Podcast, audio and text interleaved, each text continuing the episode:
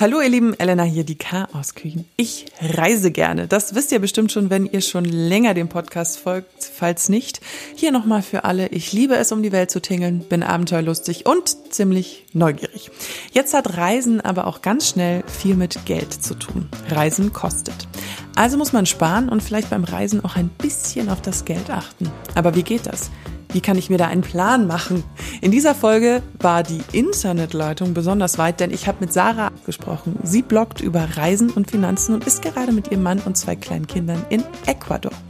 Ein weiterer Stopp auf ihrer eineinhalb Jahre langen Weltreise als Familie. Also genau die richtige für ein Gespräch über Geld und Budget.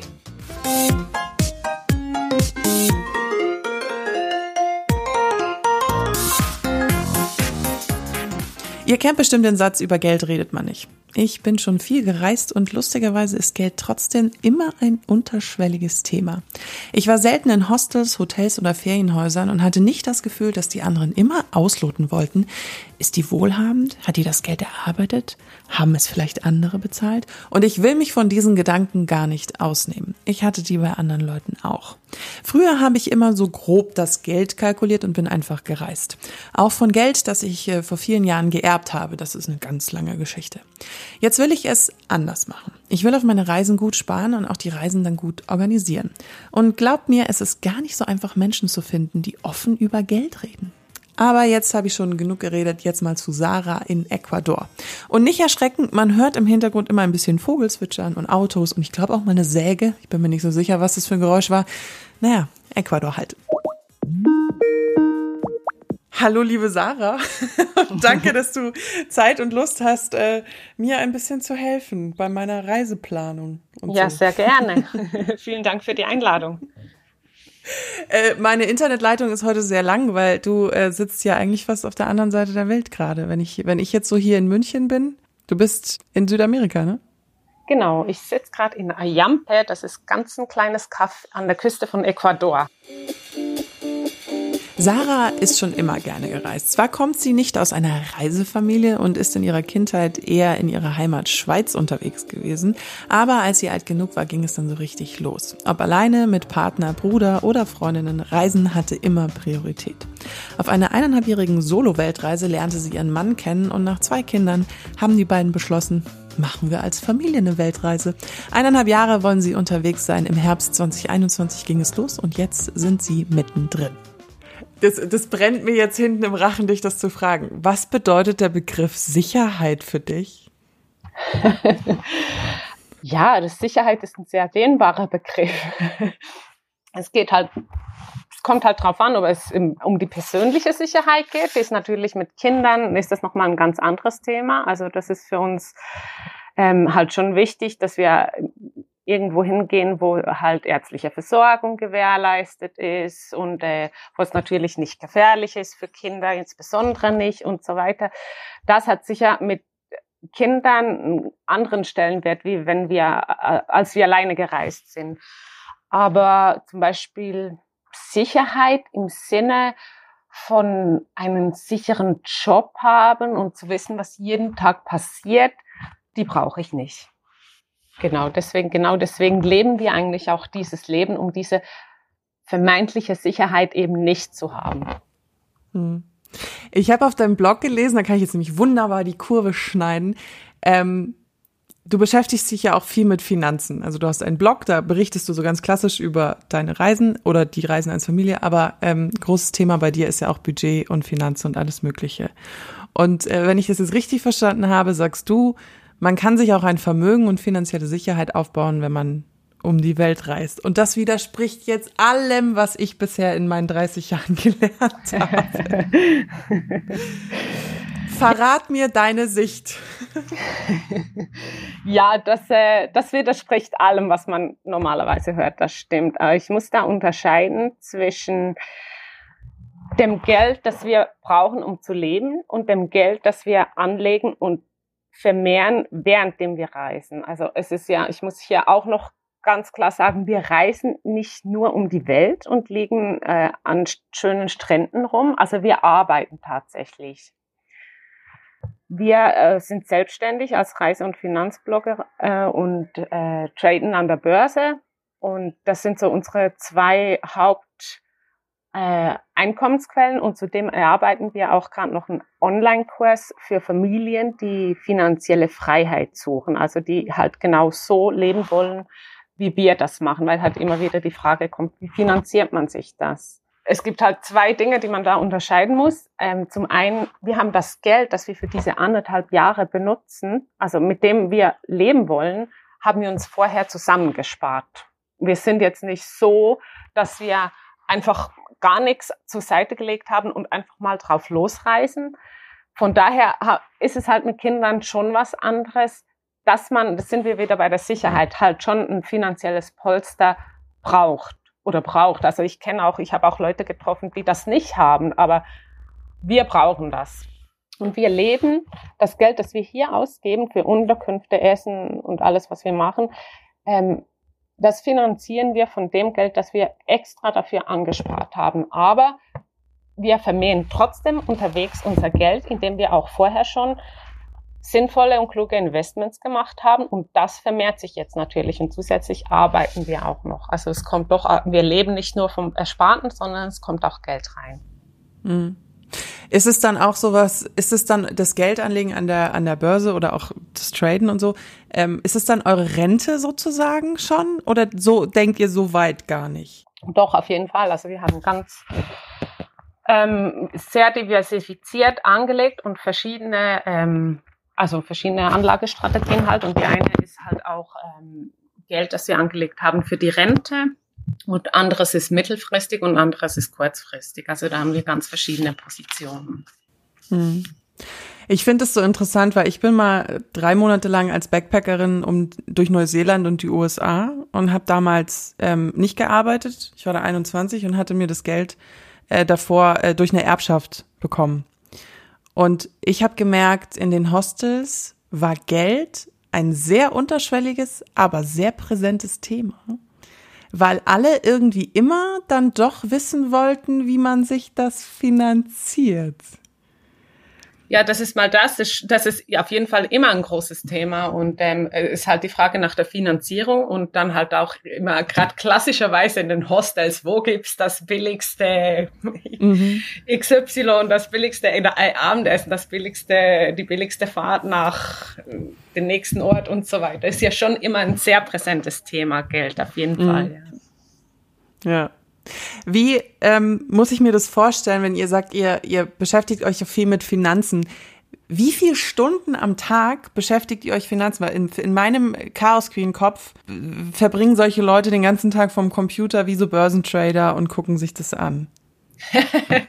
ja, so das ist auf jeden Fall die klassische Vorstellung. Und dann ist es meistens auch noch ein Mann, der so ein bisschen nerdig aussieht. Ja, genau. Das stimmt, so ja. ähm, also im Moment, gerade jetzt, ähm, beschäftigen wir uns eigentlich fast nur mit Finanzen. Aber das ist aus dem Grund, weil wir diesen Online-Kurs erstellen. Aber sonst, ich sage jetzt mal, normalerweise, wenn wir das nicht, also nicht diesen Kurs erstellen, sondern in Anführungszeichen nur Beiträge auf dem Blog schreiben darüber oder nur traden, dann sind das, keine Ahnung, zwei Stunden pro Tag vielleicht aber auch, auch nicht jeden Tag. Manchmal ist es gar nicht, also es gibt Tage, da beschäftigen wir uns gar nicht damit. Und andere Tage ist es ein bisschen mehr. Es kommt halt immer darauf an, wie viel wir arbeiten, genau. Aber es ist jetzt nicht so, dass wir ähm, tagelang vor irgendwelchen Charts hocken und uns irgendwelche Börsenbewegungen anschauen. Also das, dafür ist uns unsere Lebenszeit zu schade und dafür gehe ich auch nicht nach Ecuador. Also das kann ich auch in Zürich ja. machen. Das stimmt ich bin jetzt jemand, ich reise gerne und habe immer nie so wirklich. Mh. Hm. Was heißt, ich habe mich erst in den letzten zwei Jahren oder eineinhalb Jahren mehr damit beschäftigt, wie ich aufs Reisen wirklich effektiv spare. Und bin da irgendwie so ein bisschen lost. Also ich, ich lege halt irgendwie einen Prozentsatz meines Einkommens, gut, ich bin jetzt auch selbstständig, aber das kann man ja auch als Festangestellter machen, lege ich auf ein extra Konto, wo ich keine Zinsen oder irgendwas bekomme. Und leg das einfach weg und von dem Betrag rechne ich mir dann immer ungefähr aus, wie viel ich in den Urlaub fahren kann, beziehungsweise reisen kann. Ist das ein guter Ansatz? Ist das optimierungsbedürftig? Also es ist bestimmt, es ist, ich finde das absolut äh, richtig und legitim und wir sparen da auch nicht anders. Also wir reisen nicht mit investiertem Geld zum Beispiel. Das macht, macht meiner Meinung nach keinen Sinn. Wir sparen auch ganz klassisch, also wir haben ein extra Konto, das ist benannt mit Reise. Und da legen wir, egal ob wir eine Reise geplant haben oder nicht, einfach immer jeden Monat einen fixen Betrag ähm, wird darauf abgebucht.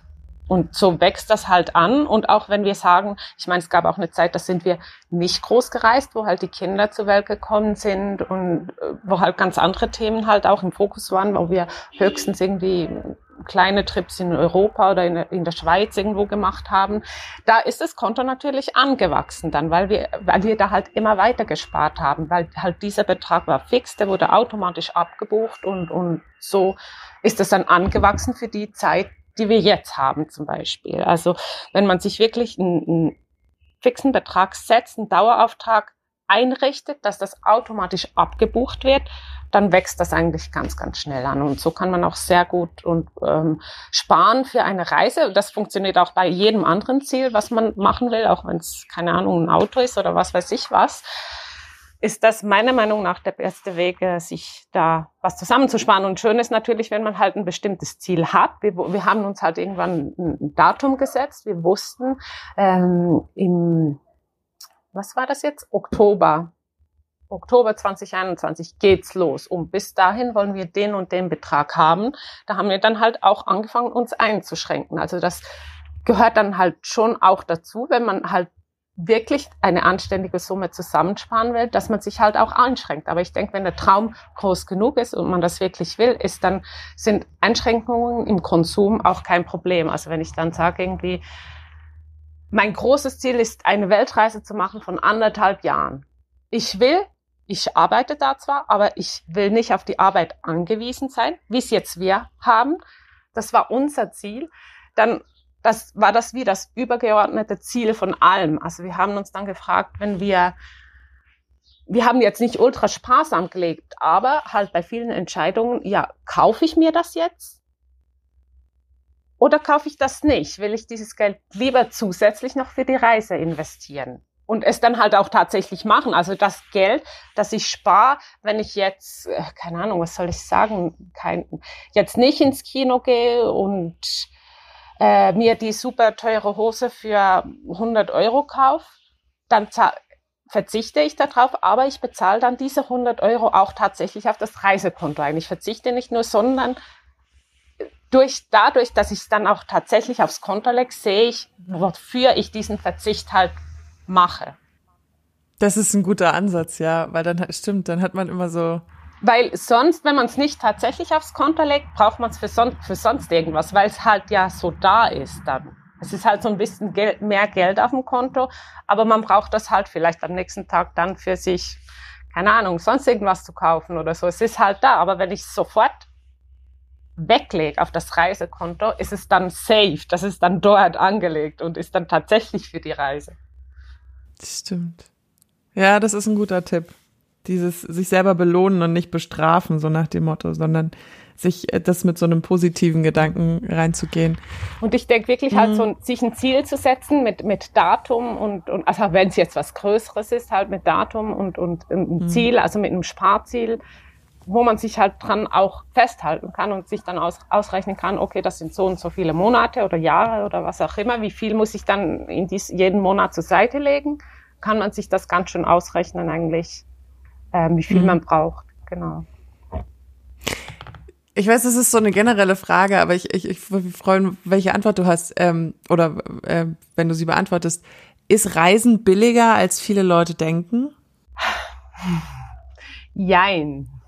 das ist eine ganz schwierige Frage. Früher, als ich alleine unterwegs war, hätte ich ja gesagt, ohne zu zögern. Da hätte ich gesagt, ja, Reisen kostet mich weniger Geld. Also ich habe, wo ich zum Beispiel ähm, meine anderthalbjährige Soloreise gemacht habe, ich, ich weiß es nicht mehr, das ist jetzt auch schon einige Jahre her, aber ich glaube, ich habe da ungefähr 1500 Franken pro Monat hochgerechnet gebraucht. Also das sind, keine Ahnung, 1400 Euro, so um den Dreh rum irgendwie.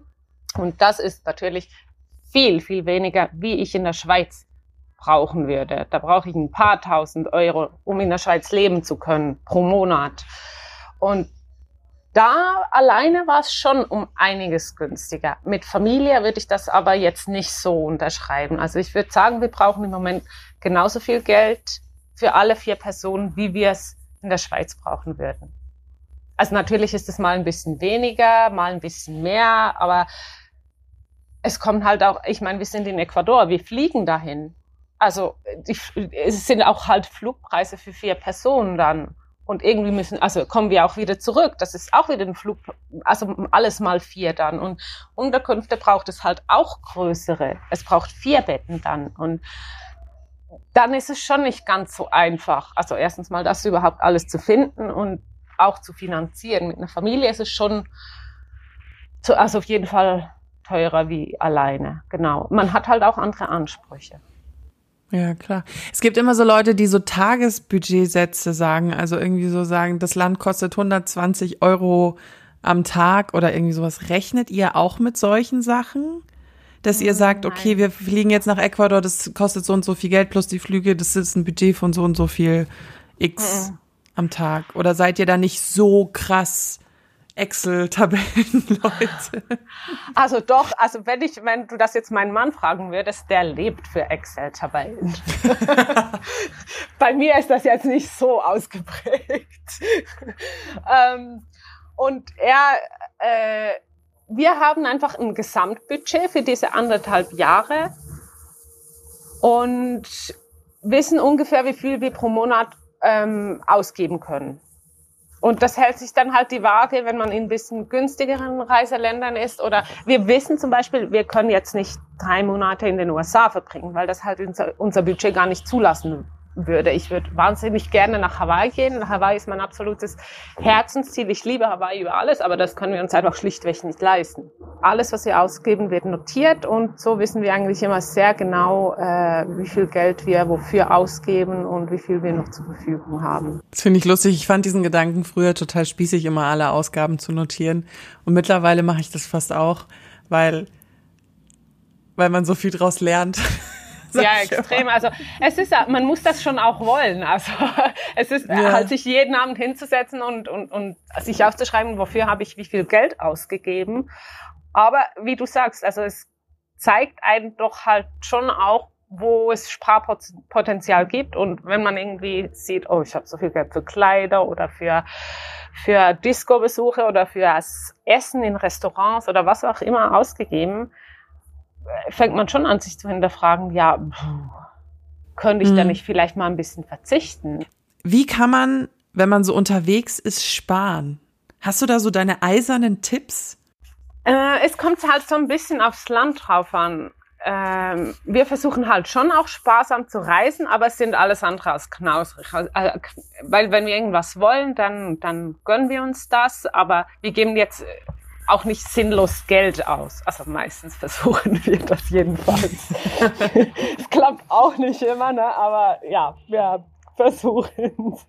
Aber was ganz wichtig ist, finde ich, wo man ganz viel Geld sparen kann, finde ich, äh, ist die, die Wahl der Saison, also wann man wohin hinreist. Man muss ja nicht immer zur Hauptsaison, auch wenn da das Wetter Bombe ist und alles, alles sonst passt man muss ja nicht immer zur Hauptsaison hinreisen, wenn die Preise zwei- oder dreifach so hoch sind wie normalerweise. Also ist auch ganz schön, mal irgendwo hinzureisen in der Nebensaison, wenn es halt alles viel günstiger ist.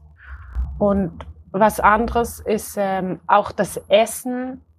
Es ist halt ganz stark abhängig, in welchem Land man ist, ob man selbst kocht oder auswärts essen geht. Also wenn ich jetzt in den USA reise, macht es Sinn, wenn ich selber ab und zu mal selber was koche. Mit einer Familie erst recht. Und in anderen Ländern, wie jetzt Thailand, wo, wo du ein Riesenmenü kriegst für, für zwei, drei Euro am Straßenrand, das mega lecker ist, lohnt es sich nicht, all die Zutaten selber einzukaufen und irgendwo zu kochen. Also es kommt halt immer ein bisschen drauf an, wo man ist, wie, wie das im Land ist, aber je nachdem lohnt es sich halt selber zu kochen oder eben nicht. Was ist dann in deinen Augen komplett überbewertet, was so Reisen angeht? Hättest du da eine Antwort für? Irgend so eine Illusion, die du den Menschen immer nimmst. Dass auf Reisen alles besser ist. Also ist es nicht, weil äh, ganz viele, also ich rede jetzt hier vor allem von, von längeren Reisen, also nicht von, von einem Urlaub von ein oder zwei Wochen, sondern von ein paar Wochen oder ein paar Monaten, haben ganz viele, ich denke vor allem jüngere Leute, so ein bisschen die Illusion, ah ja, dann bin ich einen Job los und, und das Umfeld ist anders und ich entwickle mich dann super toll und alles, die Probleme sind weg und so. Nein, sind sie nicht, weil äh, du nimmst dich selbst mit und eigentlich bist du immer dein eigenes Problem. Und das ist auch auf Reisen so. Und meine Erfahrung ist da eher, dass sich auf Reisen alles verstärkt. Bis, ihr seid bestimmt auch so Kreditkartenjünger, oder? ja, ja, sind wir. ich glaube, ich muss das meinen Hörerinnen kurz erklären, weil ich glaube, die wissen es nicht. Es gibt ja, gibt ja bei den Kredit, du kannst mich dann verbessern, wenn ich jetzt Blödsinn erzähle. Es gibt viele Kreditkartenanbieter, die so ganz, ähm, ja, viele Vorteile sozusagen mitliefern, seien es irgendwie gratis Meilen bei Fluglinien oder ja, irgendwelche andere kostenlose Versicherungen oder sowas. Ähm, wenn man diese Kreditkarten abschließt und da gibt es so fast so eine Sportart von Reisebloggern und Travelern, ähm, wer da die größten Hacks rauszieht, ne? Ja, das ist schon ein bisschen, das hat auch ein bisschen nachgelassen über die Jahre, aber ja, es war eine, äh, eine, äh, eine Zeit lang ganz extrem mit den Kreditkarten. Wir haben tatsächlich diesen Monat, ne, letzten Monat auch einen Artikel über Kreditkarten auf dem Blog veröffentlicht. Aber tatsächlich in, in irgendwie sieben oder acht Jahren Reisebloggen der erste, weil ich das bis jetzt mich, ähm, weil ich das bis jetzt äh, irgendwie nicht machen wollte, weil es halt alle gemacht haben. aber aber wir haben uns halt schon auch sehr damit beschäftigt. Aber die Zeiten, wo halt jetzt die riesen, die riesen Travel Hacks gibt, ähm, mit Kreditkarten, die sind auch ein bisschen vorbei, weil halt ganz viele Banken keine gratis Bargeldbezüge im Ausland mehr anbieten. Und früher ging es vor allem darum, welche Kreditkarte, also sprich welche Bank ähm, bietet genau das an, weil halt das immer ein großen Kostenpunkt ist. Ähm, Bargeldbezüge werden mit ganz vielen Prozenten äh, vergütet, also sprich das kostet immer.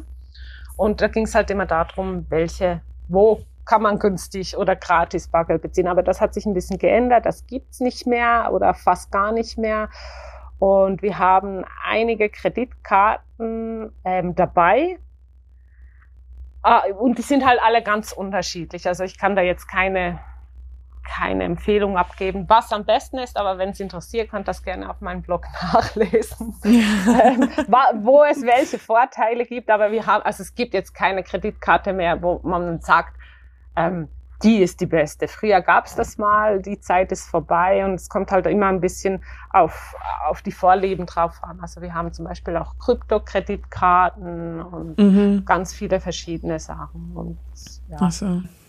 Einer meiner peinlichsten Fails, als ich mit 21 nach Neuseeland geflogen bin, ich wusste den PIN von meiner Kreditkarte nicht.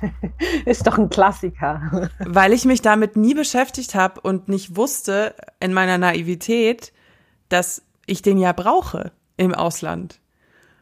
Und dann musste tatsächlich, hat erstmal meine Mutter zwei Stunden mein Zimmer durchwühlt, hat diesen Schein aber nicht gefunden. Dann mussten die mir nach Neuseeland mit einer Expresssendung für hunderte von Euro eine neue Kreditkarte schicken. Ja, es oh yeah. gehört doch auch alles dazu, solche Erfahrungen. Die haben wir doch ja. alle da. Stimmt. Was war dein größter Travel-Fail? Ich bin so neugierig. Oh mein Gott, jetzt habe ich, hab ich mir gerade gedacht, Sarah, das hättest du jetzt nicht sagen sollen. Das, das war jetzt eine Steilvorlage. Und ich musste kurz nachdenken, aber einer von der, das ist echt peinlich. Ähm, wir, also damals hatten wir noch keine Kinder, war ich mit meinem Partner, waren wir in Japan und wir sind da meistens in Hostels untergekommen, waren dann aber irgendwo in einer Großstadt in einem Hotel und wollten die Wäsche machen lassen. Und ich habe, das hat noch mega geregnet vorher und äh, haben dann alles in, in, in, halt in so einen Wäschesack gepackt. Ich habe das in der Rezeption abgegeben, war mir halt das gewohnt von Hostels, dass das so läuft und man halt ein paar Euro bezahlt und gut ist. Und ja, ein paar Stunden später habe ich die Wäsche abgeholt, dann hat er mir die Rechnung gegeben und ich habe das halt so umgerechnet im Kopf. Na, ich so, ja, das kann nicht sein, weil die Rechnung war über 200 Euro für unsere Wäsche. Und, und ich so, ja, ne, das, äh, irgendwie ist dann ein Fehler passiert, das sind über 200 Euro. Und er lächelt mich so an, wie halt alle dich in Japan so anlächeln. So, nein, das stimmt. Und ich so, ja, nein, das stimmt nicht.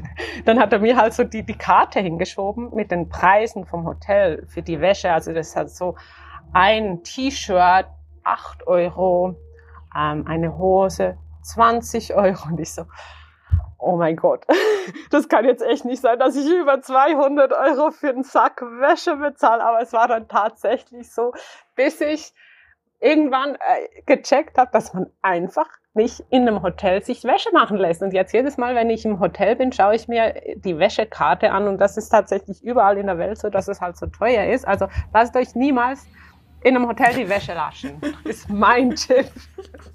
Das war die oh, teuerste oh, Wäsche gut. meines Lebens. Aber ja, das mit dem Reisen und dem Geld, um jetzt wieder aufs Thema zurückzukommen. ich verlaube mich immer so. Es ist schon, ähm, hast du, das wäre noch eine, was mich interessiert, ähm, hast du immer so offen übers Geld geredet oder musstest du das auch lernen? Geld war nie ein Tabuthema für mich. Also wir haben zu Hause in der Familie immer offen über Geld geredet, aber es hatte jetzt auch keinen bestimmten Stellenwert. Also es war jetzt nicht ein Tabuthema, aber es war auch kein Thema, das jetzt irgendwie bestimmte Relevanz hatte. Und mich hat das auch ganz, ganz lange überhaupt nicht interessiert. Also das ist erst seit irgendwie fünf, sechs Jahren so, dass, dass ich mich sehr intensiv mit dem Thema Geld beschäftige. Und da gehört auch, ähm, also die, wenn man sich mit dem Thema Geld beschäftigt, landet man sehr, sehr schnell bei sich selbst. Das hört sich jetzt ein bisschen blöd an, ist aber tatsächlich so. Also das Thema Geld hat bei mir ganz, ganz viel ins Rollen gebracht, ganz, ganz viel ausgelöst und auch sehr vieles äh, im Thema Persönlichkeitsentwicklung angestoßen. Also ich habe mich in den letzten fünf Jahren so entwickelt, persönlich, wie wahrscheinlich die letzten 30 Jahre nicht, weil das so äh, wahnsinnig viel ins Rollen gebracht hat, weil das Thema Geld vor allem Thema Mindset ist. Was denkst du über Geld? Wie bist du aufgewachsen? Welche Glaubenssätze hast du? Ähm, warum hast du Geld? Erlaubst du dir überhaupt Geld zu haben? Darfst du Geld haben? Findest du Geld scheiße? Oder gefällt dir Geld? Wie fühlst du dich, wenn du Geld in den Händen hältst? Und alle, also das ist jetzt nur, sind jetzt nur ein paar Fragen dazu, aber schon, schon die können wahnsinnig viel auslösen, wenn man ganz ehrlich zu sich selbst ist und ja, es ist ein Riesenspektrum, dass sich da ein, ein Riesenuniversum, das sich aufgetan hat und wo, wo wir so reingerutscht sind. Ich habe, ich musste, ich, weil ich habe ein sehr negatives äh, Verhältnis lange zu Geld gehabt, weil bei, bei mir wurde sich immer um Geld gestritten in der Familie. Also so Erbschaftsstreitereien, Neid unter, weißt du, diese Nummer. Und deswegen habe ich ganz lange so ein Mindset gehabt, das ist was Böses und wollte mich damit nie beschäftigen. Ja, das ist halt das ist irgendwie ganz interessant, ne? Ja. Ja, es ist halt so, so Sachen, so Hintergründe haben ganz viele. Und du willst ja, wenn du diese Erfahrung gemacht hast, dass Geld nur zu Streitereien führt, willst du das ja auch nicht haben irgendwie, weil du willst ja diese Streiterei nicht mehr in deinem Leben haben. Stimmt. Aber meine Folgen sind leider nur 20 bis 25 Minuten lang. Wir kommen doch erst so richtig in Fahrt jetzt. Ich weiß, aber ich, ich muss ja alles andere auch noch reinpacken. Ähm, aber ja, ich könnte jetzt stundenlang mit dir weiter quatschen über Geld, weil ähm, ja, schwierig, geil. Das ist kein schwieriges Thema, es ist ein geiles Thema, was von vielen Leuten sehr schwierig dargestellt wird, ja. Ja, genau so ist ähm, es, ja. Dann wünsche ich euch äh, alles Gute und schönen Surf und guten, guten Swell. ja, danke. Super, vielen neidisch. Dank für die Einladung, gell? Gerne. Okay. okay. Ciao. Tschüss. Servus. Eventuell haben wir uns am Ende noch etwas länger, aka so eine halbe Stunde, über das Surfen und das Kitesurfen unterhalten, denn Sarah ist auch leidenschaftliche Surferin und deshalb habe ich ihr am Ende einen guten Swell gewünscht. Das ist so auf Surfsprache, heißt das gute Wellen, also ja, eine gute Wellenforecast. Ich weiß, ich weiß, das ist äh, Surfer.